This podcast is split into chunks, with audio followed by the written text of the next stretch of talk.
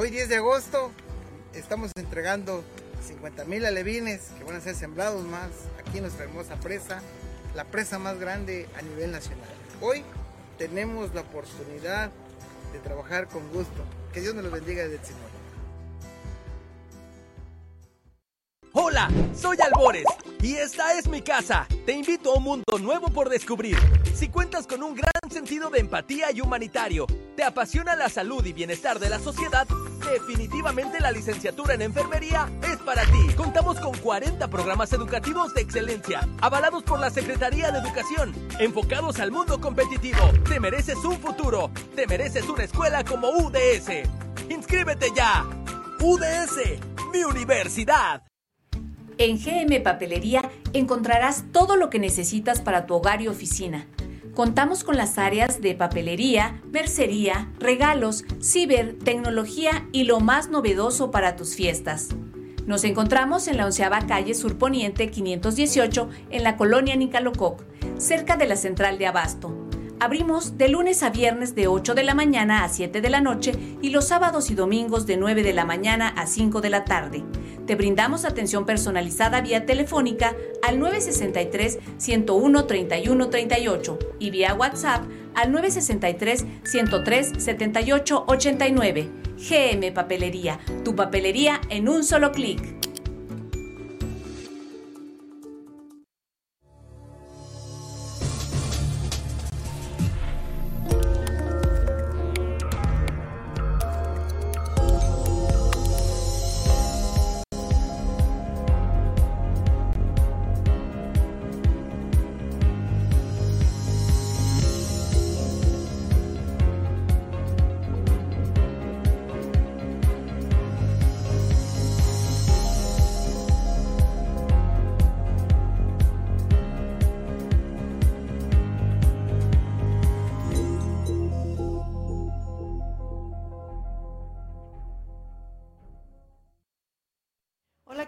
Buenos días, amigas, amigos de Factory Comunicación Sin Límites. El día de hoy es martes, martes 22 de agosto del 2023, pues ya iniciando un nuevo día, claro que sí, desde la ciudad de Comitán de Domínguez, Chiapas, nuestro pueblo mágico. Su amiga Guadalupe Gordillo frente a esta cámara, detrás de este micrófono, y en la producción y dirección el ingeniero Dina Ramírez, ¿por qué no? Y bueno, tal como les iba diciendo, desde nuestro pueblo mágico, pues brindamos la información más relevante a nivel local, estatal, nacional e internacional a veces, ¿por qué no? Y eh, bueno, le voy a platicar cómo está en esta región el clima. En este momento estamos a 20 grados Celsius, vamos a tener una máxima de 27, una mínima de 17 y bueno, todo el día según el meteorológico pues va a estar despejado. ¿Y qué le parece si le doy las noticias más importantes del día de hoy? Eh, pues bueno, a nivel estatal, no dejaré mi casa ni mi causa. En Chiapas, dijo Zoé Robledo, después de que el presidente de la República, Andrés Manuel López Obrador, informó que Zoé Robledo no abandonará sus funciones al frente del Instituto Mexicano del Seguro Social, se quedará a cumplir su compromiso en esta administración. El propio director general del, del Seguro pues dijo, no dejaré mi casa ni mi causa en Chiapas. Con el anuncio del titular del Poder Ejecutivo Federal, Robledo Aburto queda fuera por el momento de contender por la gubernatura de la entidad para el 2024. Sin embargo, el funcionario federal en un mensaje publicado en sus redes sociales enfatizó que en el proceso de la cuarta transformación se le requiere con dos temas medulares. El primero, mejorar los servicios de la institución que dirige y el segundo, consolidar el IMSS Bienestar. Es la decisión más difícil que he tomado en mi carrera, pero la más correcta. Espero tener el talento para demostrarlo, refirió en relación a cualquier aspiración política rumbo al 2024. Y a través de sus redes sociales, el director del IMSS recordó que fue en el 2010 cuando inició la competencia eh, por una eh, diputación local en la Sierra Madre de Chiapas. Sin embargo, añadió que en la etapa de senador encontró sus esfuerzos y en ser gobernador para intentar transformar la situación que enfrentan los paisanos históricamente excluidos y olvidados, dijo.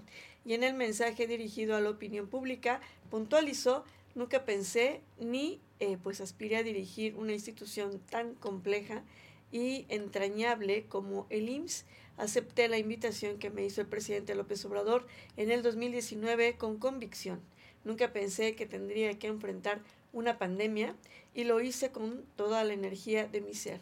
Pero el desafío más grande que he tenido es construir el IMSS Bienestar y en el cargo con, en, en esta nueva modalidad refirió la idea es brindarles atención a quienes no disponen de seguridad social y el propósito, añadió Robledo Aburto, es proteger a 66 millones de personas en todo el país. La proyección es que el IMSS Bienestar tenga 200 mil trabajadores y más de 500 hospitales. Algunos amigos y simpatizantes en Chiapas podrán sentirse desilusionados o confundidos. Me preguntan por qué el proyecto nuevamente tiene que aplazarse, por qué esta decisión cuando vamos arriba en las encuestas y a ellas y a ellos les digo, la cuarta transformación debe considerarse en México, pero sobre todo en Chiapas. Lo haremos juntos desde la trinchera que nos corresponde, respondió así Zoe Robledo ante la sorpresa de la noticia generada en la conferencia del día de ayer de prensa La Mañanera que encabezó el presidente López Obrador. Pues así están las cosas. Va el primero que se baja, vamos a ver qué pasa. Pero fíjese que al respecto, el día de ayer tuvimos eh, aquí en Comitán una rueda de prensa con Patricia Armendaris. Patricia Armendaris podría ser la próxima gobernadora de Chiapas. Vamos a escucharla. No, pues hay competidores. Obviamente, Morena tiene sus referentes en cada estado y Chiapas no es la diferencia. Pero lo que a mí me deja muy tranquila es la metodología que el presidente y Claudia han estado imprimiendo y que Zoe lo sigue imprimiendo. Encuéstate. Entonces la encuesta va a ser el referente, porque son ustedes los que van a decir quién creen que debe ser el candidato más idóneo de Morena, igualito que está sucediendo ahorita. ¿Esto obliga a Patricia a regular esfuerzos en, la estructura? Mm, no, soy parte de una estructura. Yo no voy a... Perdóname. Que había una cabeza que. Pero te vuelvo a decir, la cabeza que estaba allí estaba dirigiendo una estructura para Claudia Sheinbaum, no para él. Eso es lo, es lo más sorprendente de eso. Sí, este, en mi humilde opinión, yo creo que vamos pues con el proyecto de Claudia, ¿no? La doctora. Así es. Idealmente, en mi humilde opinión, ya no es tanto la persona. Eh, no creo yo que el machismo exista ya actualmente en México. Sí, yo creo que no. Está cambiando eso. Pero yo creo que más vamos ahorita por el partido, Morena. Así es. ¿Por qué? Ya no queremos nada de otros partidos. Ya, no, ya nada. Desgraciadamente, todo lo que ha saqueado en el país, ya nadie. Así que si Claudia es, adelante. Y si proponen otro que sea de los que están allí, de las corporatas, vamos a ir por Morena. Así es. y, igual está en Chiapas. Tal vez hay un desequilibrio ahorita. Pueda que sí, ¿verdad? Pero también aquí en Chiapas vamos a. ¿Pero por qué dice usted que hay un desequilibrio? Bueno, comentaba aquí que al, todo el mundo estábamos en Chiapas. Todos estábamos pues con su ¿verdad? Y al ver esto, pues sí hay un poquito de desequilibrio, ¿no? Mucha gente empieza a pensar otra cosa. O sea, hablemos claramente, ¿verdad? Pueda que yo me equivoque, a lo mejor, sí, a lo mejor no fue realmente Zoé que renunció, sino que a lo mejor fue obligado. Es una suposición, ¿verdad? Una conjetura. El presidente le pidió Correcto. se ser, quedara a su lado. Pero aquí vamos, independientemente de lo que está pasando ahorita, vamos por. Muchísimas gracias. Ahora, si saben, van con, van con el, ganón, el ganón. Tenemos un 52% de aprobación en Chiapas, Morena. Gracias. Gracias a ti. ¿Qué pasaría si Eduardo Ramírez quedara dentro de Morena como candidato a gobierno? Les vuelvo a decir, la, la, la técnica es Así es. la técnica es impecable. O, hagan de cuenta exactamente, y a mí me costó trabajo entenderlo, porque estamos acostumbrados a un país de dedazos, de caballos, de, de caballos negros, esas cosas, ¿no?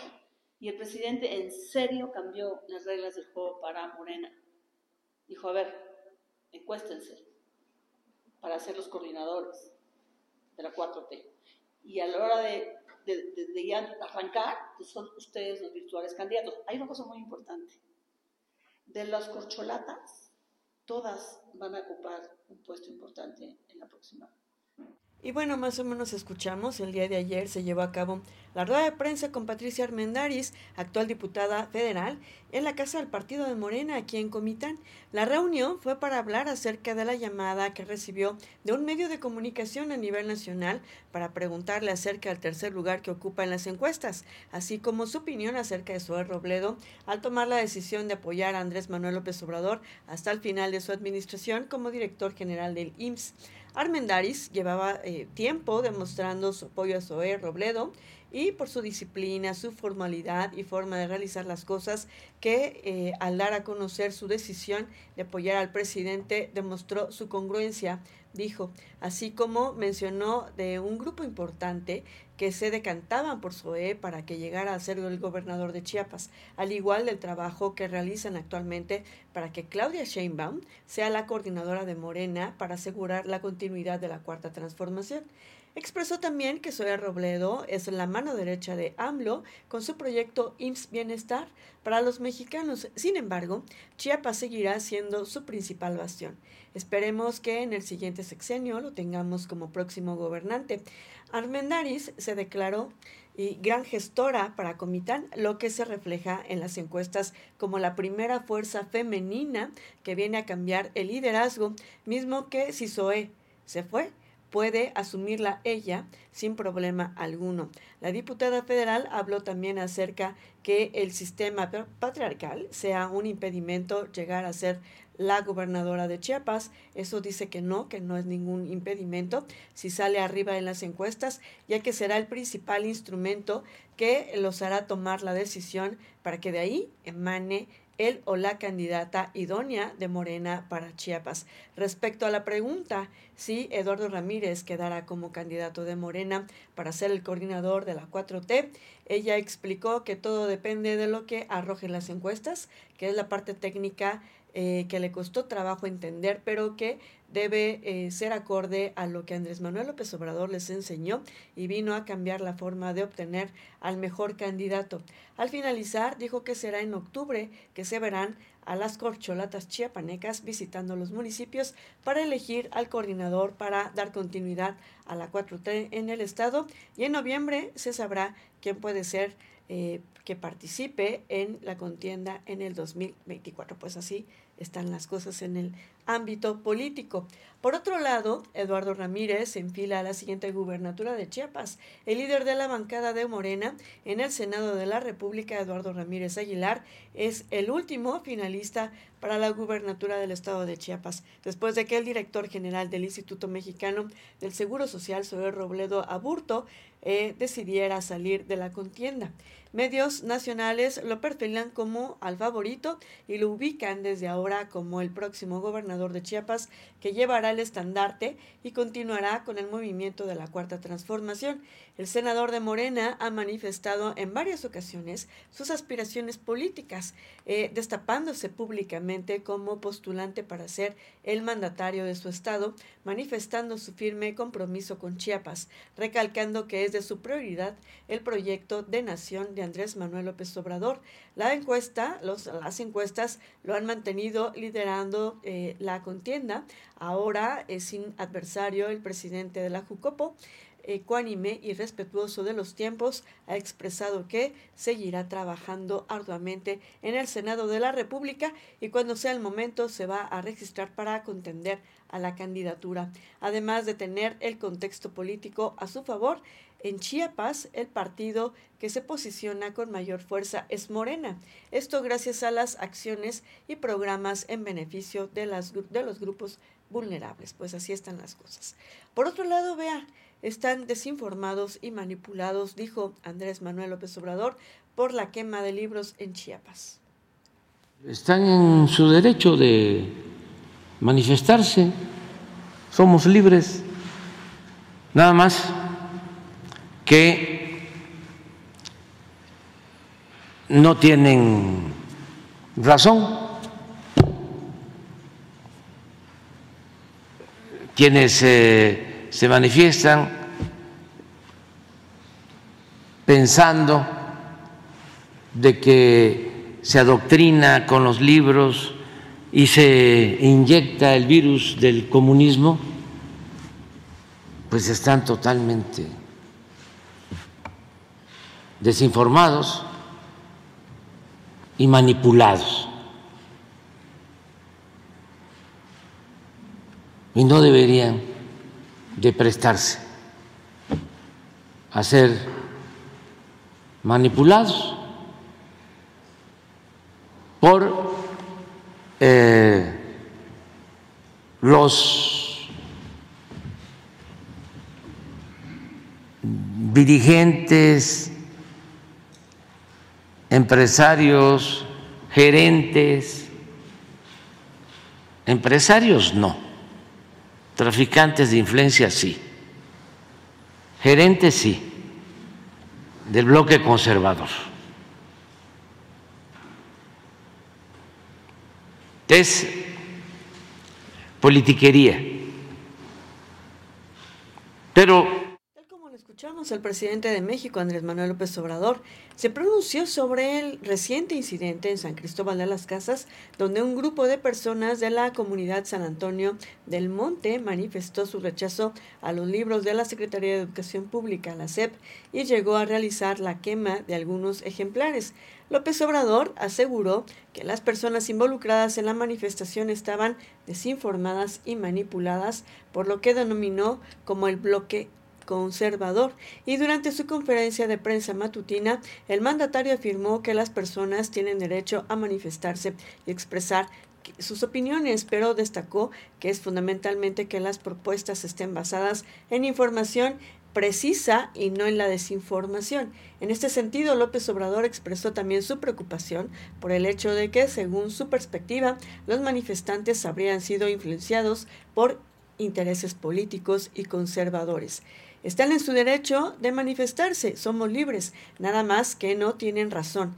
Quienes se manifiestan eh, pensando que se adoctrina con los libros y se inyecta el virus del comunismo, pues están totalmente desinformados y manipulados. Declaró también así el presidente y también insistió en que todo esto es politiquería, asegurando que son sus eh, opositores quienes fabrican este tipo de mentiras en su contra.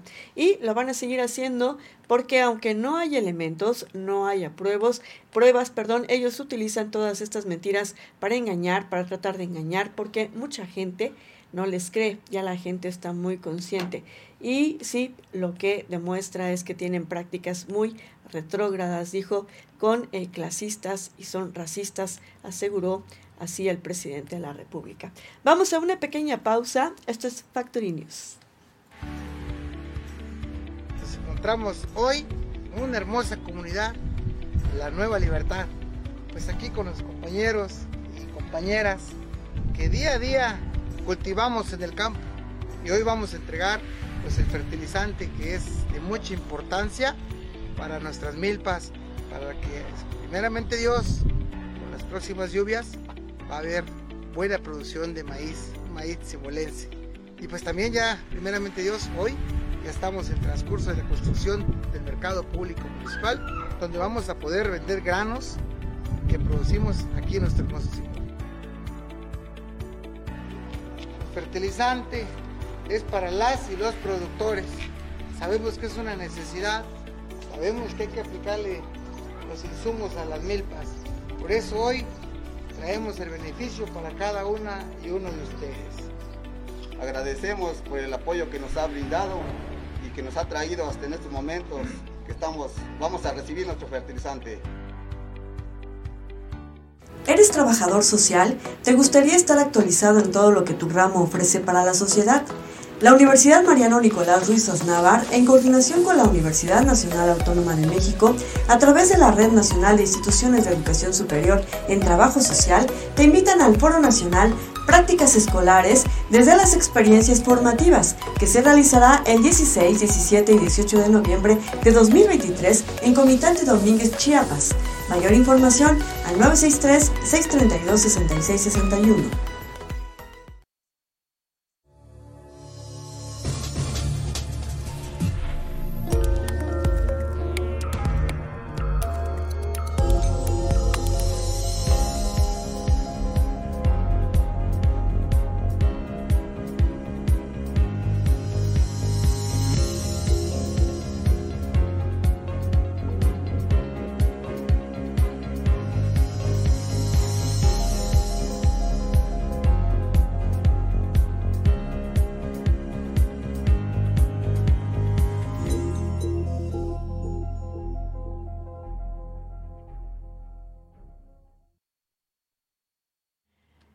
A nivel nacional suspenden la entrega de los libros de texto gratuitos en Coahuila. El ministro de la Suprema Corte de Justicia de la Nación, Luis María Aguilar Morales, otorgó una segunda suspensión contra la entrega de libros de texto gratuitos, esta vez al gobierno de Coahuila, quien promovió la controversia constitucional 412-2023 eh, para impugnar el reparto de este material didáctico. Se concede la suspensión solicitada por el Poder Ejecutivo del Estado de Coahuila de Zaragoza para los efectos precisados en este proveído. La medida suspensional surtirá efectos sin necesidad de otorgar garantía y sin prejuicio de que pueda modificarse o revocarse por algún hecho superviviente, señala así el acuerdo respectivo publicado en los estrados del máximo tribunal. La semana pasada, el ministro Aguilar otorgó la primera suspensión similar, en esta ocasión para Chihuahua. En ambos casos, la medida cautelar solo aplica para el ámbito de los estados quejosos. En su eh, controversia constitucional, el gobierno de Coahuila reclama la orden y autorización para elaborar, editar, imprimir y, y distribuir los libros de texto gratuitos para el ciclo escolar 2023-2024 del nivel educativo de educación básica. La medida cautelar solo durará el tiempo que la eh, Suprema Corte de Justicia de la Nación tarda en resolver el fondo de estas controversias. Y la semana pasada la Consejería Jurídica del Ejecutivo Federal confirmó que entregó un recurso de reclamación en contra de la primera suspensión otorgada a Chihuahua y se espera que pase lo mismo con la eh, concedida a Coahuila. Pues así están las cosas.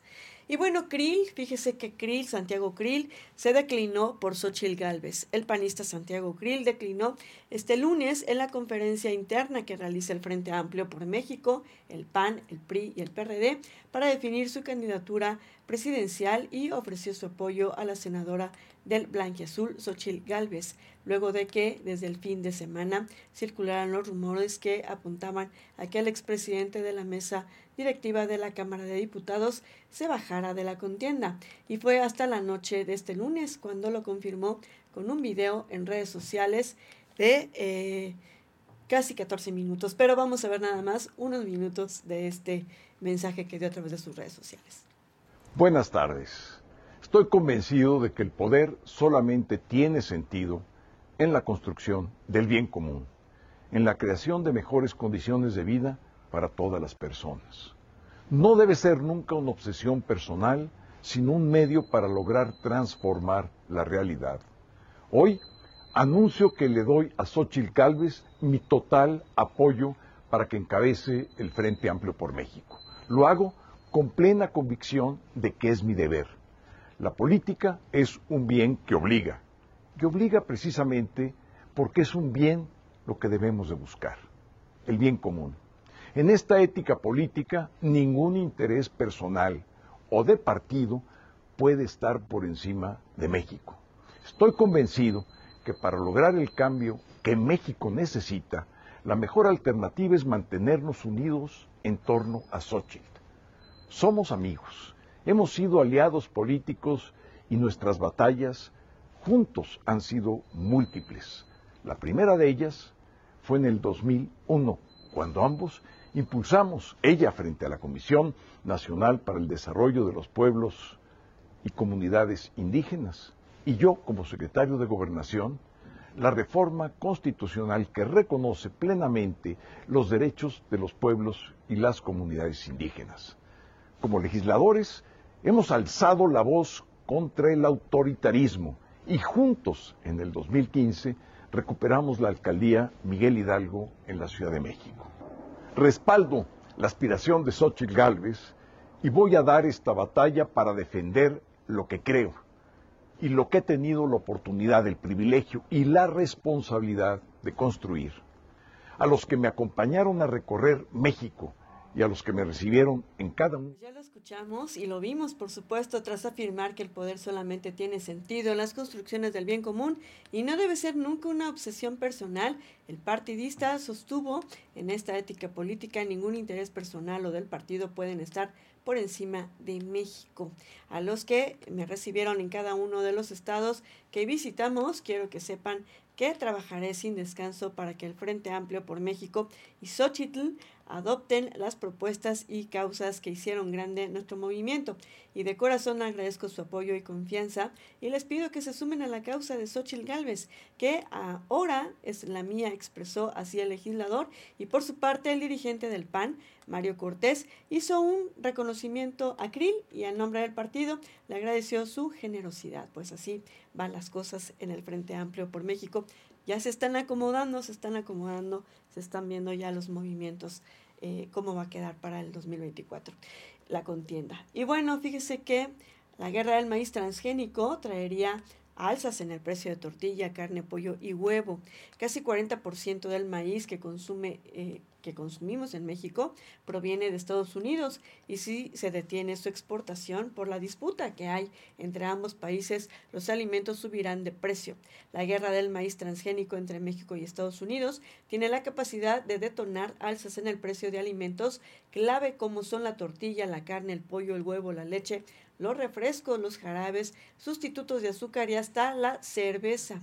Y tal escenario se puede materializar si no hay una solución favorable para que México, en el panel de solución de controversias que inició Estados Unidos en el marco de la TEMEC, para echar abajo la prohibición del gobierno mexicano del uso del maíz transgénico para alimentación humana. El director del Grupo Consultor de Mercados Agrícolas en una, Juan Carlos Anaya, explicó a un medio este, de la Ciudad de México, que es el Publímetro, que hasta el momento dicta disputa, esta disputa se mantiene en terreno, eh, pues dice que así... Eh, mediático donde solo se busca definir si el maíz genéticamente modificado es dañino para la salud humana, pero también apuntó si se detienen o destituyen las importaciones de maíz transgénico para consumo humano, el alimento del ganado y uso industrial, como señala el decreto del gobierno mexicano del 13 de febrero del 2023, habría una quiebra de empresas y alzas en el precio de la tortilla, la carne, el pollo, el huevo y la leche sobre todo. Y este decreto, eh, pues habrá que sustituirlo o detener las importaciones con fecha límite del 31 de marzo del 2024, lo que genera mucha incertidumbre económica en el país, porque como dicen los ideólogos, dice él, sin maíz no hay país y sin maíz no hay sector pecuario, porque somos importadores. ¿Qué pasaría si se detienen las exportaciones? Primero, provocaría un tronadero económico en el sector pecuario e industrial. Segundo, traería un aumento de precios e inflación porque el consumo humano y pecuario eh, pues competirían por el maíz disponible. Y es como darse un balazo en el pie, señaló así Juan Carlos Anaya.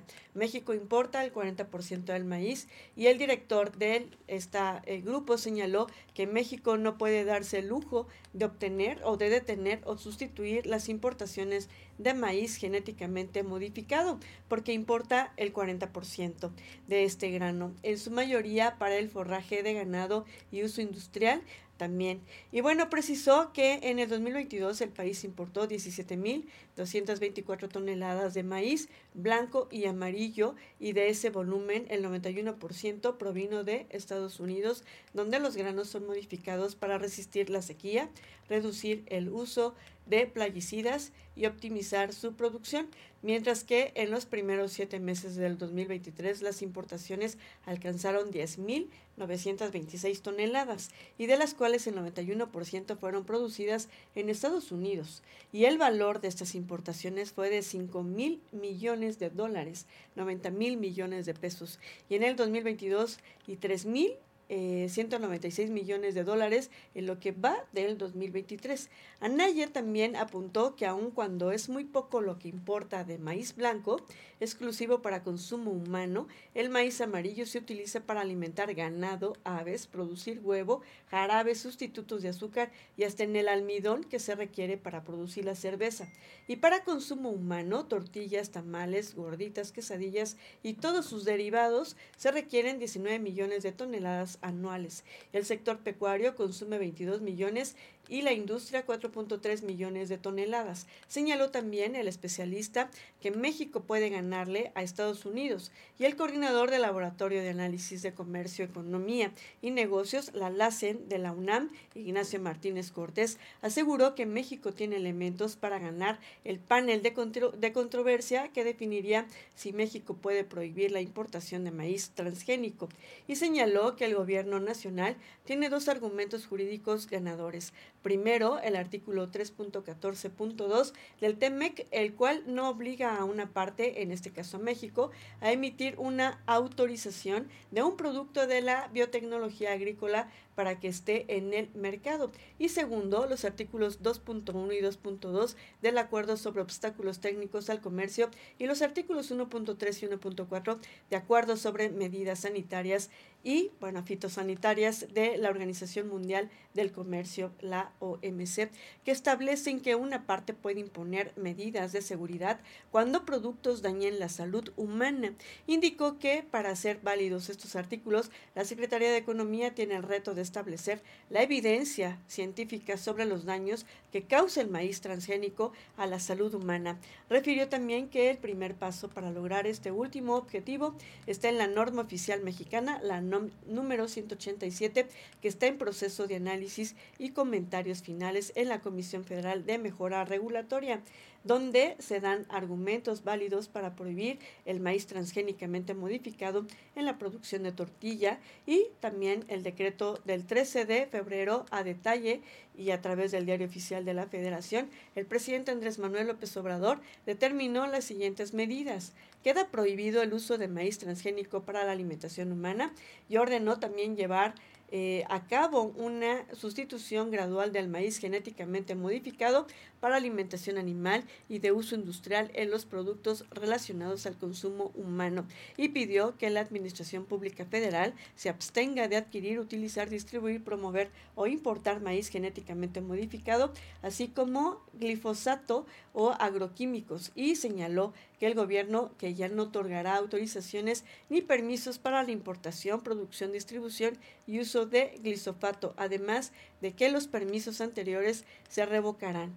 Y también anunció que se establecerán y generarán eh, alternativas sostenibles y culturalmente adecuadas que permitan mantener la producción agrícola y resultan seguras para la salud humana, la diversidad biocultural del país y el medio ambiente, libres de sustancias tóxicas. Indicó que el 31 de marzo del 2024 es la fecha límite para la transición, desarrollo y escalamiento de las acciones previstas de este decreto. Pues vamos a ver en qué termina esta guerra eh, con Estados Unidos por prohibir el maíz transgénico a México. Y bueno, hasta aquí las noticias, ya está, está usted totalmente informado. Vamos a estar transmitiendo en vivo algunos eventos el día de hoy que son de interés eh, general para la región. Y bueno, su amiga Guadalupe Gordillo se despide el día de hoy. Nos vemos el día de mañana porque el día de hoy escuchamos y vimos quién dice qué. Hasta mañana.